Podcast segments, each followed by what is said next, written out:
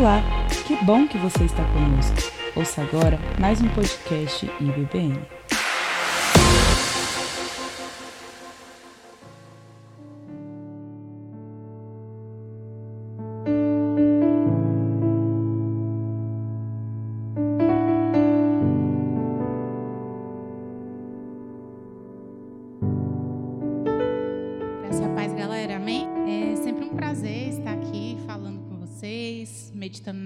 Do Senhor, é, fazendo esse momento de reflexão na palavra dele.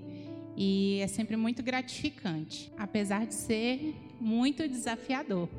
É muito. Eu tenho muito temor de, de vir aqui falar sobre é, a palavra do Senhor. E sempre que o André me pede para pregar, Deus bate em mim primeiro, não é? Essa semana eu apanhei até, e agora eu vou trazer aqui a surra para vocês. para a gente crescer junto, amém? Nós vamos iniciar hoje a nossa série sobre pecados escravizadores. Nós vamos ter esse sábado e os três sábados posteriores, se Deus quiser, nós vamos estar trabalhando nesse tema. E, e, hoje vai ser uma grande introdução do que a gente vai trabalhar nos próximos três sábados, beleza?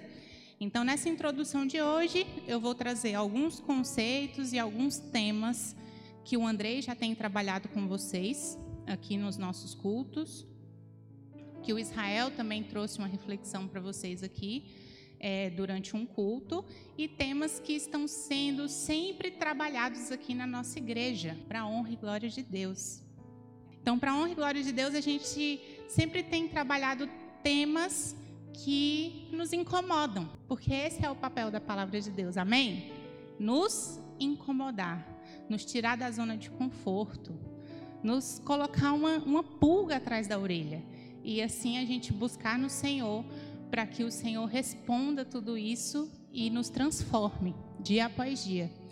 Então hoje a gente vai começar falando sobre os pecados escravizadores e eu coloquei um tema aqui para a gente trabalhar diagnóstico ou sentença? Aonde a gente se encontra aí nesse caminho? E aí, no, no, decorrer da mensagem, vocês vão entender o porquê dessa pergunta, diagnóstico ou sentença. E eu espero que até o final da pregação a gente consiga responder essa pergunta no nosso coração com a ajuda do Espírito Santo. Amém? E aí, para começar a falar sobre os pecados escravizadores, eu fiz um, um, um, resuminho aqui do que a gente vai trabalhar na noite de hoje.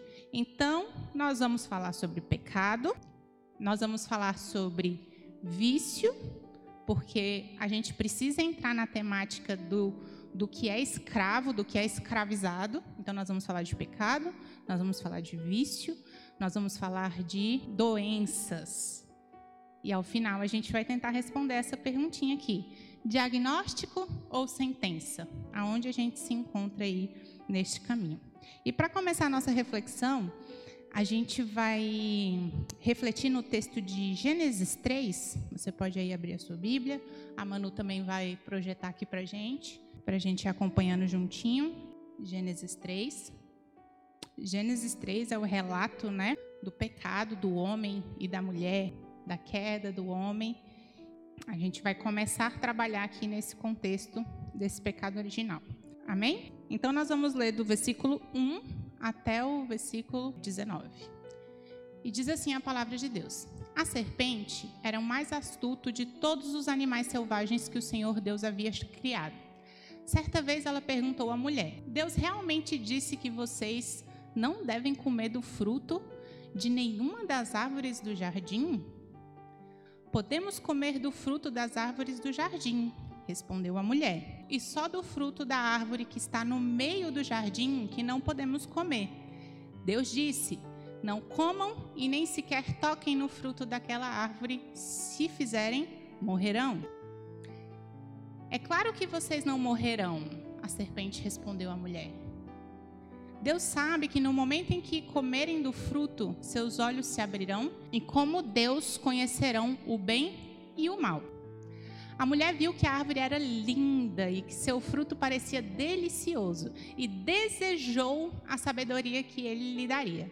Assim, tomou do fruto e o comeu. Depois deu ao marido que estava com ela e ele também comeu. Naquele momento, seus olhos se abriram e eles perceberam que estavam nus. Por isso, costuraram folhas de figueiras umas às outras para se cobrirem. Quando soprava a brisa do entardecer, o homem e a sua mulher ouviram o Senhor Deus caminhando pelo jardim e se esconderam dele entre as árvores. Então o Senhor Deus chamou o homem e perguntou: Onde você está? Ele respondeu: Ouvi que estava andando pelo jardim e me escondi. Tive medo, pois eu estava nu. Quem lhe disse que você estava nu? perguntou Deus. Você comeu do fruto da árvore que eu lhe ordenei que não comesse? O homem respondeu: Foi a mulher que tu me destes. Ela me ofereceu do fruto e eu comi. Então o Senhor Deus perguntou à mulher: O que foi que você fez? A serpente me enganou, respondeu a mulher. Foi por isso que eu comi do fruto. Então o Senhor Deus disse à serpente: Uma vez que fez isto, maldita é você entre todos os animais domésticos e selvagens. Você se arrastará sobre o próprio ventre, rastejará no pó enquanto viver. Farei que haja inimizade entre você e a mulher, entre a sua descendência e o descendente dela. Ele lhe ferirá a cabeça e você lhe ferirá o calcanhar. A mulher, ele disse: Farei mais intensas as dores de sua gravidez, e com dor você dará à luz. Seu desejo será para o seu marido, e ele a dominará. E ao homem ele disse: uma vez que você deu ouvidos à sua mulher e comeu da árvore cujo fruto ordenei que não comesse, maldita é a terra por sua causa. Por toda a vida terá muito trabalho para tirar da terra o seu sustento. Ela produzirá espinhos e ervas daninhas, mas você comerá de seus frutos e grãos. Com o suor do seu rosto você obterá alimento até que volte à terra da qual foi formado, pois você foi feito do pó e ao pó você voltará. Amém? Um texto um, um pouquinho longo, 19 capítulos aí que a gente acabou de ler, mas são capítulos importantíssimos para a gente entender sobre algumas doutrinas que nós vamos trabalhar hoje. E se a gente observar todo esse texto, né, do versículo 1 ao versículo 19, a gente tem aí o relato da queda. Dos versículos 1 ao versículo 7, o texto mostra para gente a tentação, certo? Então, Eva ela foi tentada. E, através ali da tentação, ela desobedeceu, ela caiu. E assim como ela caiu, o homem também caiu em desobediência à ordem que foi dada por Deus. Então, eles foram desobedientes, eles foram rebeldes para com o seu Criador. E isso trouxe consequências. A consequência que nós podemos ver claramente aqui, primeiro, a comunhão com Deus ela foi quebrada. Uma comunhão que era livre, direta, sem limites, sem reservas. Essa essa comunhão com Deus ela foi quebrada. E Adão e Eva caíram do seu estado original. Qual que era o estado original da criação de Deus? Eles é, originalmente estavam em justiça e santidade. Era isso que eles tinham ali no jardim. Mas a partir do momento que eles desobedeceram a ordem, a, eles caíram desse estado original. Ou seja, eles foram corrompidos moralmente. Então, quais foram as duas grandes consequências que a gente consegue observar no texto? Primeiro, eles foram separados de Deus. E depois, eles foram corrompidos moralmente. E essa consequência, ela não fica somente ali com Adão e com Eva. A gente consegue observar isso dos versículos 8 até o versículo 19, que a gente acabou de ler. Então, além da consequência para Adão, além da consequência para Eva, a gente tem a consequência para toda raça humana. Então, essa consequência de ser separado de Deus e estar corrompido moralmente, ela se estende de Adão e Eva para to todos os seus descendentes. E não só isso. A Bíblia fala que toda terra, toda a terra sofreu as consequências da desobediência. Então, toda a terra e toda a raça humana. Nos versículos, dos versículos 8 até o 19, isso fica muito claro. Então, todos os homens, sem exceção, agora são nascidos carregando que natureza? A natureza caída de Adão. Alguns, não.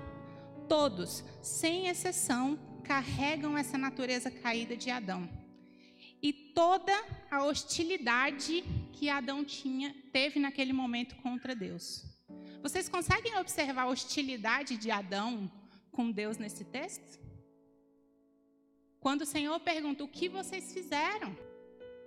E aí, Adão responde o quê? A culpa é da mulher e a culpa é sua. Foi a mulher que você me deu. Então aqui ele peca contra o outro e ele peca contra Deus. E essa hostilidade, ela está também inerente a nós, porque nós temos essa natureza caída de Adão. Então todos nós nascemos em pecado, porque Deus imputou o pecado e a culpa de Adão em todos os descendentes. Todos os descendentes. Mas Sara, por quê? Por que que isso acontece? Porque Adão ele era o nosso representante. Ele era o representante da raça humana. Então, o, o que, que isso traz de reflexão para a gente? Ele representa cada um de nós. Então, se qualquer um de nós estivéssemos lá no jardim, o que, que ia acontecer? A mesma coisa. Nós íamos repetir a mesma ação que foi repetida por Eva, que foi repetida por Adão, porque eles são os nossos representantes. E por isso, o pecado e a culpa de Adão também se estende a todos os seus descendentes. Então, qual que é o caminho que a gente tem aqui? Uma ordem direta de Deus. Desobediência a essa ordem. O pecado entra no mundo. E junto com o pecado, a morte. Então, é, é esse o fluxo que a gente segue aqui. Então, a gente tem desobediência, pecado e morte. Lá em Romanos 5,12, a gente tem um texto que nos ajuda nessa reflexão. Lá diz assim: vamos ler todos juntos. Quando Adão pecou, o pecado entrou no mundo, e com ele a morte, que se estendeu a todos, porque todos pecaram. Então, junto com o pecado vem a morte. E essa morte se estende a todos, porque todos pecaram. E em Romanos 6, 23, deixa claro que o salário desse pecado é a morte. Quando a gente tem essa palavrinha salário, a gente associa o quê? A um, uma pessoa que trabalhou e no final do mês ela é digna de receber o quê? O seu pagamento. Então a Bíblia está falando isso aqui. O pagamento do seu pecado é a morte. E isso se estendeu a todos por meio do pecado que entrou no mundo. Então, o que, que a gente consegue refletir nesse primeiro momento da introdução? Que a corrupção do homem, o homem ser moralmente corrompido, não é um comportamento que ele aprende. A gente não aprende a ser corrompido. A gente não aprende ter uma natureza caída. A gente não imita isso de ninguém. A corrupção do homem não é um comportamento que se aprende, que se imita. A corrupção do homem é uma característica. É uma característica. E essa característica, ela está enraizada em nós, em mim, em cada um de vocês e todos os descendentes de Adão. Isso está enraizado profundamente no nosso coração. E não sou eu que estou dizendo isso. A palavra de Deus diz. Se a gente puder refletir no texto de Marcos, capítulo 7, versículos 20 e 23, quem quiser depois e tiver interesse, eu tenho todas as referências, vocês podem me pedir anotadinho que eu mando para vocês, tá? Marcos capítulo 7, 20 e 23 mostra isso, né? Essa corrupção enraizada profundamente no nosso coração. E diz assim: em seguida acrescentou: aquilo que vem de dentro é o que contamina. Pois de dentro do coração da pessoa vem maus pensamentos, imoralidade sexual, roubo, homicídio, adultério, cobiça, perversidade, engano, paixões carnais, inveja, calúnia, orgulho e insensatez. Todas essas coisas desprezíveis vêm de dentro. São elas que contaminam. Então, essa contaminação está em nós. Nós não aprendemos, nós não imitamos. Está em nós. Nós temos essa natureza. E a gente entende essa construção aqui de, de, Gênesis 3, dos versículos 1 ao 19, e esses outros textos que eu trouxe para vocês, a gente usa disso para trazer uma, uma, uma, uma doutrina não, uma. Me ajudei, Andrei, que eu esqueci o nome. Gente, como que eu faço esquecer? Doutrina não. Mas isso aqui justifica para gente é, um termo que é muito usado, né? Que traz justamente todo esse contexto histórico da queda do homem, que se chama a depravação total. Então, o, o que, que é a depravação total diante desse texto que a gente leu aqui, né? Eu, eu queria usar a doutrina da, da, da depravação total, mas não é doutrina, é outro nomezinho que eu vou, depois eu lembro para passar para vocês, tá? Mas a depravação total, a ideia da depravação total, é exatamente essa que a gente acabou de ver. E eu vou resumir ela rapidinho para vocês em seis pontos.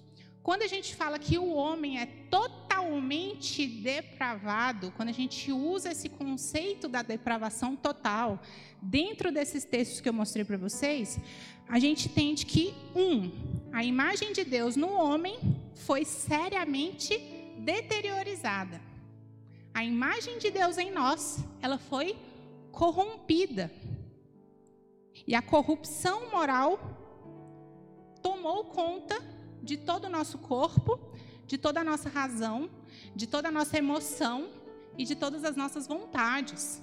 Então não é só uma parte de mim que foi corrompida. Não foi só uma parte de mim que foi depravada.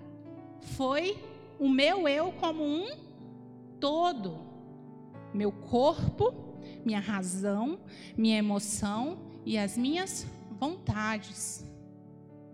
Esse é o ponto um. Ponto dois. A mente do homem, ela é hostil para com Deus. O que, que isso quer dizer? Que o homem por si só, ele não consegue se sujeitar a Deus.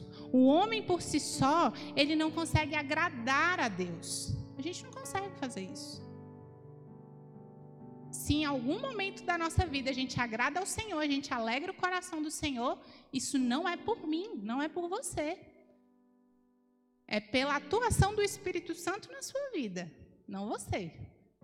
Por quê? Porque a mente do homem ela é totalmente hostil para com Deus. Esse é o ponto 2. Ponto 3 da depravação total. As ações do homem, elas não são estimuladas por amor a Deus. Nenhum homem em sã, em sã consciência porque é bonzinho, porque é legal, ama a Deus ou deseja obedecer a Deus. Isso não existe. O homem fazer isso por ele mesmo. Porque todos os homens preferem a si. Todos os homens preferem a si. todos os homens preferem a si em detrimento de Deus. Então, por isso, ninguém faz nada porque ama a Deus por si próprio. Porque qualquer ato humano, altruísta, legal, bacana, heróico, se for feito fora da vontade de Deus, é um ato movido pelo ego. Então, ah, eu estou ajudando as pessoas. Eu estou distribuindo toda a minha fortuna para os pobres, para as pessoas que precisam. Se isso não for motivado pelo Espírito Santo na sua vida, você não vai conseguir fazer desse ato um ato que seja para a glória de Deus. Nenhum homem consegue fazer isso por, por si mesmo. Então, todos os atos do homem fora de Deus, eles são atos egóicos, atos pautados no seu próprio ego. Ponto 4. O homem nasce com a inclinação para o pecado. Então, de acordo aí com tudo que a gente já leu, ficou claro. A gente nasce com a inclinação do pecado. Por quê? Porque o pecado e a culpa de Adão foi imputada a toda a humanidade. Ponto 5. A humanidade está inclinada a uma crescente corrupção. Então, a humanidade ela é tão perdida, ela é totalmente depravada, ao ponto dessa corrupção moral, ela só crescer, ela só aumentar. Não tem a possibilidade de melhorar. Tudo que é feito é feito para si, com para o ego. E aí isso aumenta essa corrupção moral do homem. E por último, o homem ele não é capaz de libertar a si mesmo. Então, a condição pecaminosa, a condição é, perversa do homem, ela não pode ser revertida através dele mesmo porque nós estamos espiritualmente mortos, nós somos moralmente corruptos e nós somos incapazes de mudar por nós mesmos. Então, quando você ouve essas palavrinhas, depravação total, o que quer dizer a depravação total? É isso aqui. De acordo com a palavra de Deus, a luz da palavra de Deus, a gente entende que de fato a depravação do homem ela é total mesmo. Não é parcial. Não é igual um ligamento que se rompe parcialmente, só ali de leve. Aí você faz uma fisioterapia legal, depois você vai e melhora. Não, é algo que foi totalmente rompido. Aí a gente vai precisar de, de um ato que não depende daquela pessoa para melhorar. Só que esse não é o nosso assunto de hoje, esse é o assunto das nossas próximas semanas. Amém? Estamos todo mundo junto aqui na depravação total? E aí, Sara, para que você está falando tudo disso mesmo? Porque a gente precisava chegar no pecado. A gente precisava entender esse pecado e a condição do homem para com esse pecado. E aí a gente já entendeu nas pregações anteriores qual que é o conceito de pecado. Então, qualquer transgressão que é feita a um mandamento de Deus é pecado. Não sou eu que estou dizendo isso. 1 João 3,4. Vamos ler juntos? 1 João 3,4. Diz assim: Quem vive no pecado transgride a lei, pois todo pecado é contrário à lei. Então, o que é, que é pecado? Qualquer transgressão de um mandamento divino desobediência, rebeldia contra o Senhor. Assim como o nosso representante Adão, a gente continua replicando esse pecado. E a gente pode refletir aonde começa esse pecado? Onde que é o start do pecado? A Bíblia também mostra para nós aonde começa esse pecado.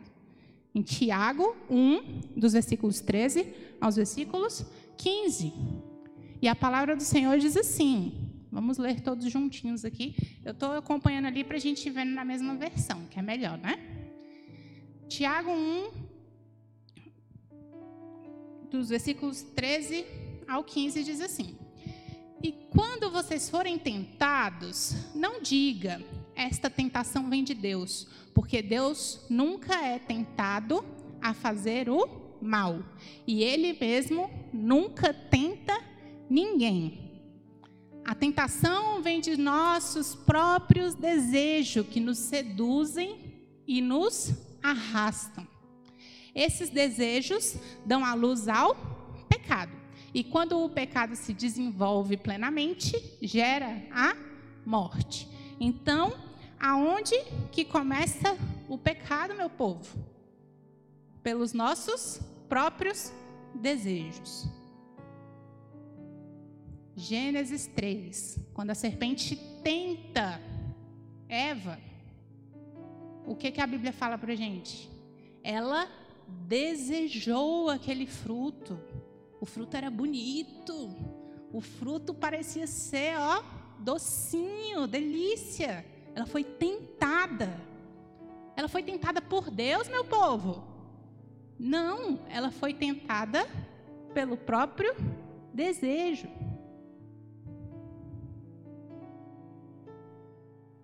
E aí que começa o pecado na nossa vida. Nós somos tentados pelo nosso próprio desejo. A gente peca. E quando a gente dá ocasião para o pecado, ele gera a morte. Então a gente, mais uma vez, a gente está sempre terminando aí na morte.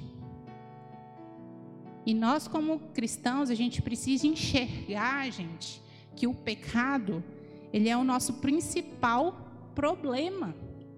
Ele é o problema mais profundo que a gente pode enfrentar.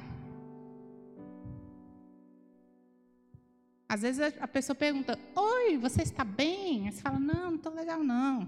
Qual é o seu problema? Aí a gente tem uma lista, né? O trabalho não está legal, a faculdade está difícil, estudar está muito difícil também, conciliar estudo com o trabalho, com as coisas da igreja, meu Deus. Gente, essa não é a nossa não deve ser a nossa principal preocupação. A nossa principal preocupação tem que ser a luta contra o pecado, porque ele é o nosso maior problema. Ele é o nosso problema mais profundo. Tudo parte daí. E a gente precisa entender isso. E quando a gente fala de pecado, a gente tem que entender que, por nós mesmos, a gente não consegue combater esse pecado. A gente vai precisar aí de um apoio, de uma força que não é humana, mas que vai ser uma força divina. Sabe por que, que é tão difícil a gente combater esse pecado? Aí a gente pinga no nosso próximo conceito que é o vício. Então a gente falou de pecado, agora a gente vai começar a falar de vício, porque aí a gente vai entender um pouquinho sobre os pecados escravizadores. Então por que, que, que isso aqui é difícil? Porque isso aqui, como eu falei anteriormente, está em nós, faz parte de nós. A gente não aprende, a gente não imita. Isso aqui está gravado em nós. E junto com isso, a gente tem essa luta por conta do vício. E o conceito de vício, trouxe alguns aqui para a gente refletir. O primeiro conceito que eu trago aqui é do dicionário. Qualquer dicionário que vocês abrirem, vocês vão ver esse conceito. Vício. Palavra originada do latim vitium, que significa falha ou defeito. Tornar mal, pior, corrompido ou estragado.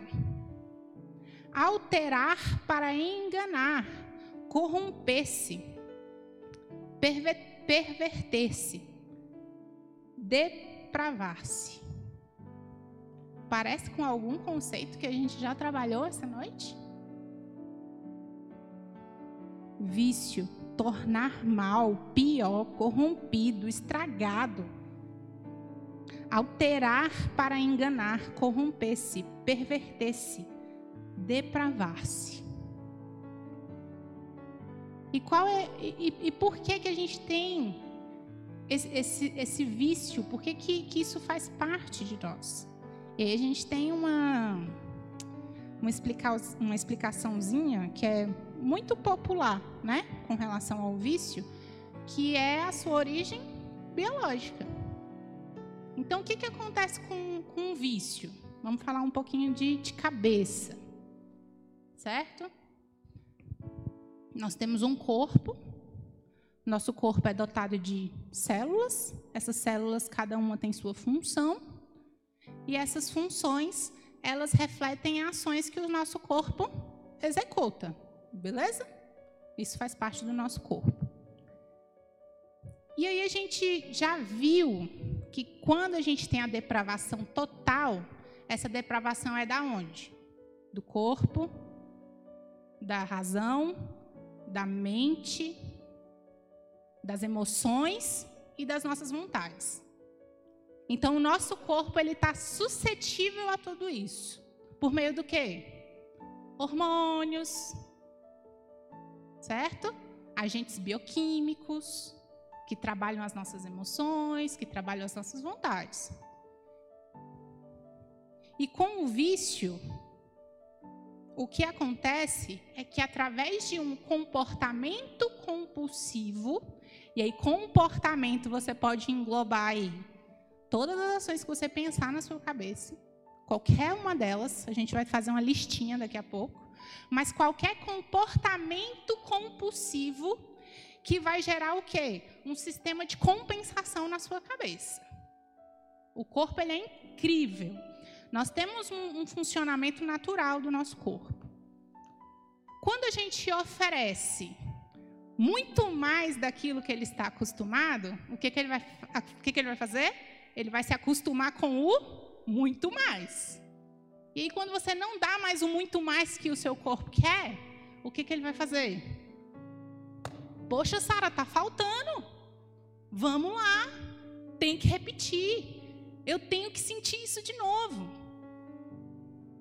E aí a gente entra num, num ciclo, qual é o nome aí? Ciclo vicioso. Porque isso vai o quê? Se repetindo. E repete.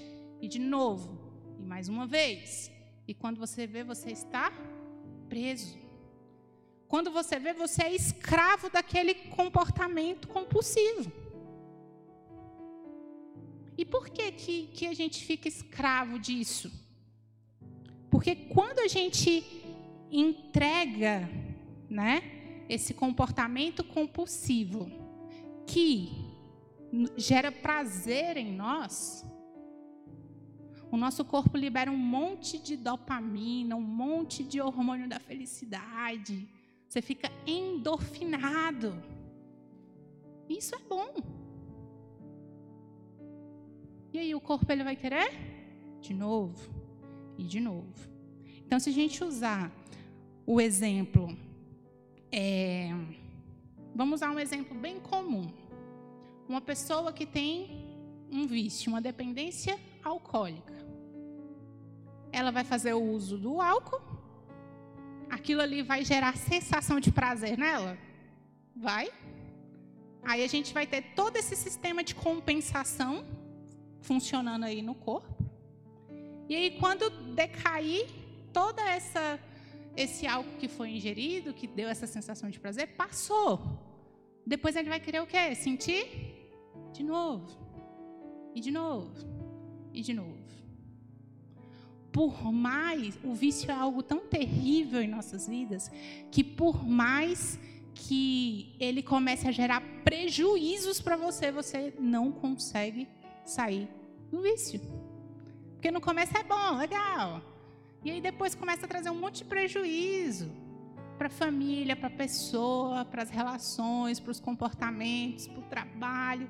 E a pessoa vê, a pessoa enxerga. Pessoa até pensa assim: nossa, eu não, eu não posso viver assim, não. Não posso mais fazer isso, não. Eu tenho que mudar. Mas aí, se ela não for liberta desse ciclo vicioso, ela vai cair de novo. E aí está o problema do pecado atrelado ao vício. E aí a gente tem que tomar muito cuidado, porque hoje em dia, muitas coisas que são comportamentos estão tentando ser associadas a condições genéticas. Aí a gente tem um grande problema. Porque aí eles tentam comprovar por A mais B que a pessoa, ah, a pessoa tinha uma predisposição para fazer aquilo ali. Tem coisas que o nosso corpo está predisposto geneticamente? Sim, aí a gente tem várias doenças que a gente consegue ver que são geneticamente é, que impactam aquela pessoa geneticamente. Eu vou dar alguns exemplos depois. Mas tem muitas e muitas outras coisas que são comportamentos e estudos e mais estudos tentam comprovar que são condições genéticas, que são condições daquela pessoa. E aí a gente tem um problema muito grande nisso aqui. E eu vou explicar para vocês no próximo ponto qual que é o problema dessa associação do vício a uma condição genética que não é identificada, não é comprovada, tá? E a gente pode refletir então que o vício ele está associado a um comportamento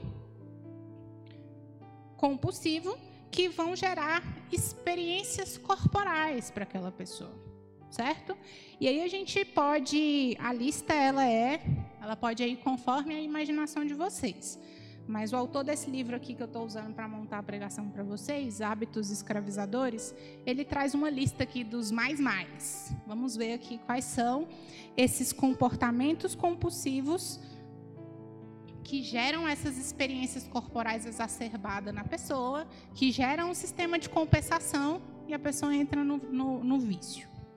Álcool, ira, amor, musculação, dormir, nicotina, dor, TV, exercício físico, apostas, remédios nasais, cocaína, trabalho, esporte, açúcar, pessoas, sexo, cafeína, furto a lojas, mentiras, chocolate, perigo, sucesso, conquista e pornografia. Então, esses aqui são os mais mais. Tem mais coisas que geram vícios? Sim. Mas esses aqui são os, os tops do momento. E aí é fácil a gente pensar, é só cada um pensar em si. Vamos fazer o exercício agora. Eu dei uma lista aqui. Eu consigo identificar aonde eu caio. E aqui, Deus me bateu forte aqui, né? Porque tem coisas que a gente acha que é. Não, é mesmo. Sexo, pornografia, álcool, aposta, isso é mesmo. Mas café. Esporte. Amor. Olha só. TV. Aqui não tem, mas eu vou colocar, né? Que faz parte. Celular rede social. Onde está seu vício? Aonde está difícil trabalhar? Aonde está difícil romper esse ciclo vicioso? E a gente entende por que, que, que esse ciclo é gerado, né? Porque o vício ali sacia o nosso desejo. Ele, ele, ele mata a sede. Sabe quando você está com sede, mas muita sede, aquela sede assim, aí você bate um copão de água, aí você faz assim, cara, essa água aqui foi a melhor do universo. É isso aqui. O vício, ele sacia o desejo. E aí a gente entra já para o final aqui da nossa reflexão, né? A, último, último, a última parte de conceito, porque a gente fala de pecado, a gente fala de vício, e a gente entendeu aqui a associação desse pecado com esse vício, mas a gente entra num ponto é, difícil que a gente vê muito frequentemente nas nossas relações, na nossa vida, na nossa família, na nossa faculdade, e que a gente precisa entender para que a gente não caia nessa armadilha. Então a gente precisa entender qual que é a associação desse vício com a doença. Tem associação do vício com a doença? Uma pessoa viciada é uma pessoa doente? Uma pessoa viciada é uma pessoa pecadora? Uma pessoa viciada, ela é incentivada pelo pecado, mas depois ela fica doente? Qual que é a correlação desses temas? E aí a gente precisa entender o que é saúde e o que é doença. Hoje é uma, eu falei que era uma aula introdutória, então estou trazendo vários conceitos que a gente vai trabalhar depois. Então, segundo a, a Organização Mundial da Saúde, né, a gente tem que saúde é o completo bem-estar físico, mental e social. Então, a pessoa, para estar tá saudável, ela tem que estar tá com o corpo em dia, a mente nos trinque e um convívio social ali super, hiper, mega agradável. Tendo equilíbrio entre esses três, a pessoa ela tem saúde. Qualquer desequilíbrio que aconteça em qualquer uma dessas esferas, a OMS considera como uma doença. Seja física, seja mental, seja social, qualquer desequilíbrio entre essas áreas é considerada uma doença. E aí, Sara, então o vício consegue trazer um desequilíbrio nesses pontos que você falou? Sim. E um bom exemplo disso é diabetes tipo 2. O que é diabetes tipo 2? Gente, os meus exemplos são todos da área da saúde, me desculpa. Mas é. Porque, né? Enfim. Mas o que é a diabetes tipo 2? É uma doença adquirida porque o indivíduo come muito mal, não faz atividade física e tem comportamentos que vão lesando as células, né, hepáticas dali do fígado do, do fígado daquela pessoa. Beleza. Então, o comportamento alimentar, o, a não atividade física daquela pessoa vai trazendo prejuízos celulares e aquela pessoa ela ficou doente. A diabetes tipo 2 é um pecado? Você vai falar, a pessoa está com diabetes tipo 2, ela, ela, ela é pecado. Não, a diabetes tipo 2 não é um pecado, mas foi uma doença adquirida do fruto do vício. Que vício? O vício de comida. O vício do dormir, de não se exercitar, de se entregar para preguiça. Então, sim, os vícios, eles podem gerar esses efeitos no nosso corpo, na nossa máquina corporal. Agora, qual que é o problema aqui? Qual que é o ponto que a gente não pode cair? Qual que é o perigo disso? é que o vício ele está sendo tratado como uma doença. Então ele não é um comportamento que pode gerar doenças, mas ele está sendo tratado hoje em dia como a doença. E aí a gente tem um perigo. Por quê? Porque aí você tira a responsabilidade dessa pessoa. Ela não peca, ela é uma pessoa doente. Ah, ela não, ela não ela não exagera na comida. É porque ela tem uma predisposição genética maior do que o outro para fazer aquilo ali. Então, entende o perigo? É uma linha muito tênue. E eu me preocupo muito com isso, porque o pai da mentira, ele nunca trabalha com mentiras escancaradas, não. São aquelas mentiras assim, aquelas. Igual o André falou é uma meia-verdade. Mas uma meia-verdade é uma mentira completa, né? E a gente precisa ter cuidado com relação a isso. Então, o perigo aqui é a gente tratar o vício como uma doença, porque aí a gente não consegue tratar mais aquela pessoa como pecadora. E isso é uma filosofia que está entrando muito, inclusive nas igrejas. Então é assim, fazendo uma salada bem doida disso aqui que eu falei para vocês. A pessoa peca, a pessoa tem um vício, aí o vício gerou a doença. Mas aí é porque o, essa pessoa viciada já é doente. E aí você perde o fio da meada. Cadê a responsabilidade dessa pessoa? Então a gente precisa entender que existe uma, uma diferença grande entre tratar o vício como algo que pode desenvolver consequências físicas para o nosso corpo, porque desenvolve. O nosso corpo ele é penalizado pelos nossos vícios. A nossa mente ela é penalizada pelos nossos vícios. Mas existe uma diferença de tratar esse vício como uma doença propriamente dita. E a diferença fundamental é que a escravidão do pecado é algo que nós somos responsáveis. Eu sou responsável pelo meu pecado. É difícil, né? Eu não sei para vocês, mas ficar estudando isso, ficar remoendo isso, é algo que só o Espírito Santo para gravar no nosso coração. É difícil. Você pensar que você é responsável pelo seu pecado. E a gente só é capacitado para abandonar isso se for por capacitação de Deus. E aí eu queria ler um texto de Martinho Lutero aqui para vocês, que fala exatamente sobre isso. A diferença fundamental é que a escravidão do pecado é algo pelo qual somos responsáveis e podemos ser capacitados por Deus para abandoná-lo.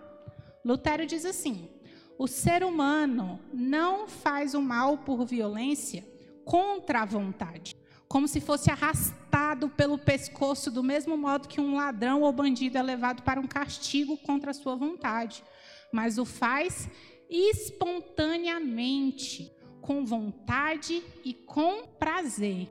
Ora, por suas próprias forças, ele não pode abandonar, reprimir ou mudar. Então a gente não não faz algo errado porque nós estamos forçados a fazer.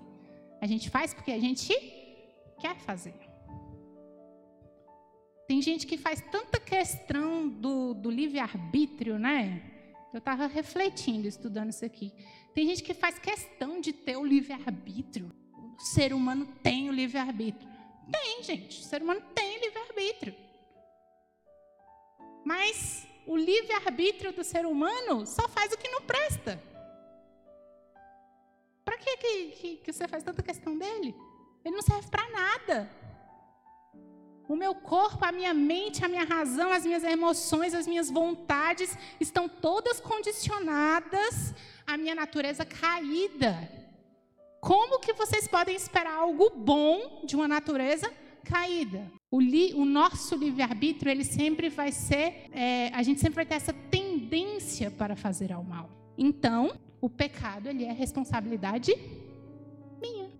O pecado é responsabilidade de quem o comete. E essa escravidão do pecado pode gerar em nós disfunções físicas que são reais. Eu não estou falando que não existe. São reais. Mas é muito mais profundo que isso. A escravidão do pecado é uma infecção que está no nosso coração, está no nosso coração humano.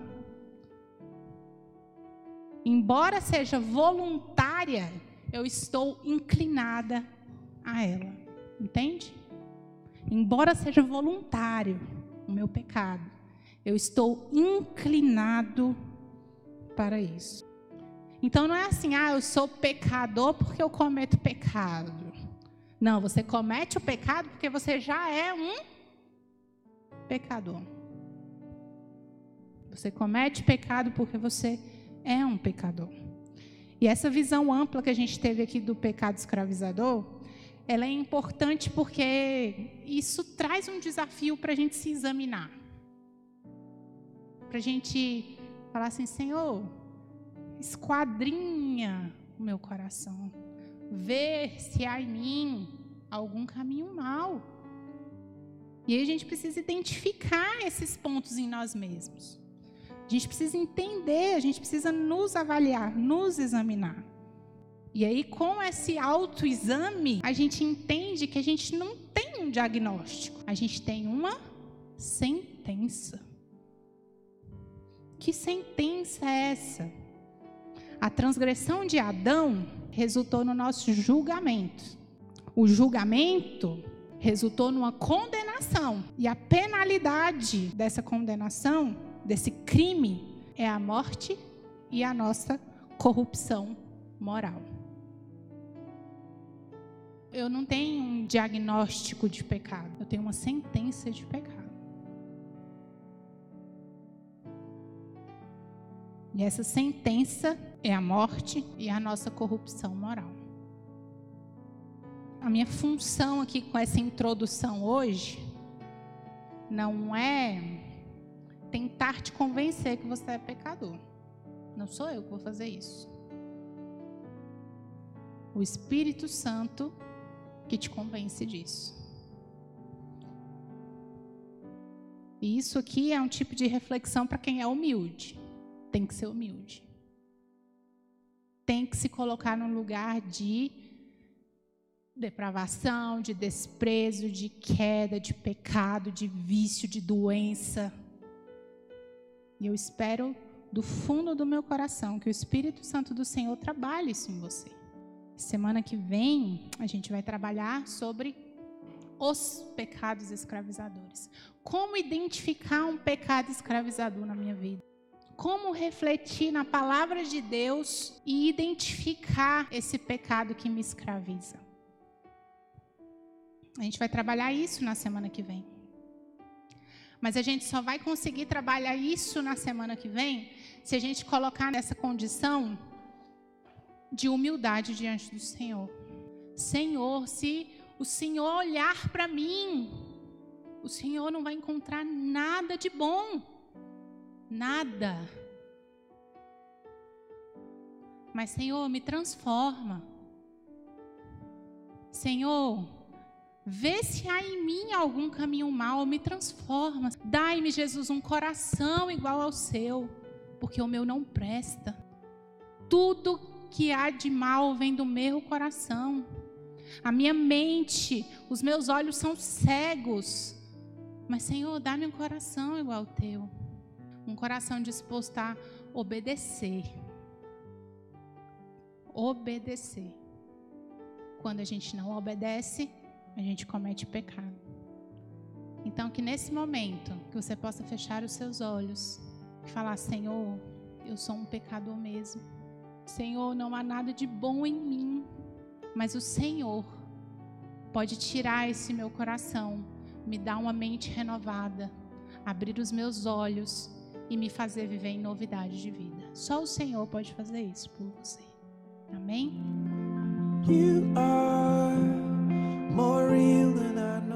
Você ouviu um podcast IBBN.